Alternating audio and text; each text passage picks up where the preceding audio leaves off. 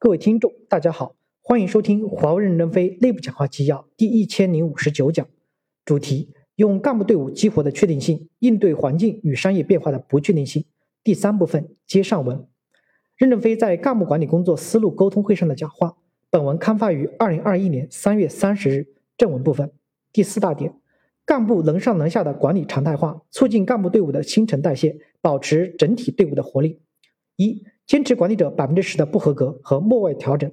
干部在同一岗位或同类岗位待的时间太长，如果没有突破性的思维，就容易内卷化，一潭死水；没有流动水，就不活。干部预备资源池已经建立起来了，干部末位淘汰以后进入资源池，重新训账后有机会再回业务岗位。二，坐实干部任期制，任用为任用权和使用权分离，实行任用权和使用权分离，任用期内使用权优先归用人部门。满任期后收回公司重新任用，同时推动非直管干部逐步实行任期时间管理，综合任期制做抓手来推动干部的流动，要避免干部在同类岗位上打转转。干部任期管理要抓好，任命的使用权和管理权分开，管一级跨一级。例如代表不是地区部管的，而是公司管的，但使用权在地区部，代表以下是地区部管的，地区部任命的，错一层管理。原则上在任期内给区域多一些权利。任期到了以后，机关全球调配和权力就要大一些。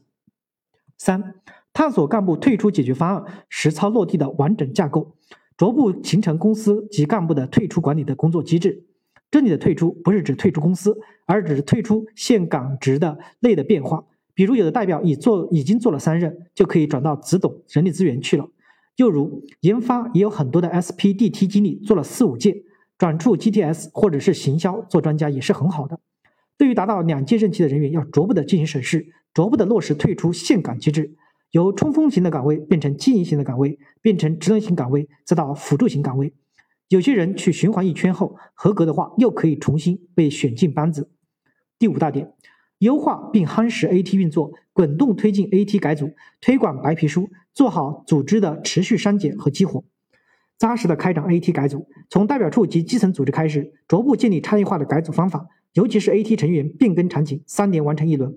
AT 改组要出白皮书，开始全面性的推广，排出大表格，哪个月哪个组 AT 要改组，这样的形成滚动机制。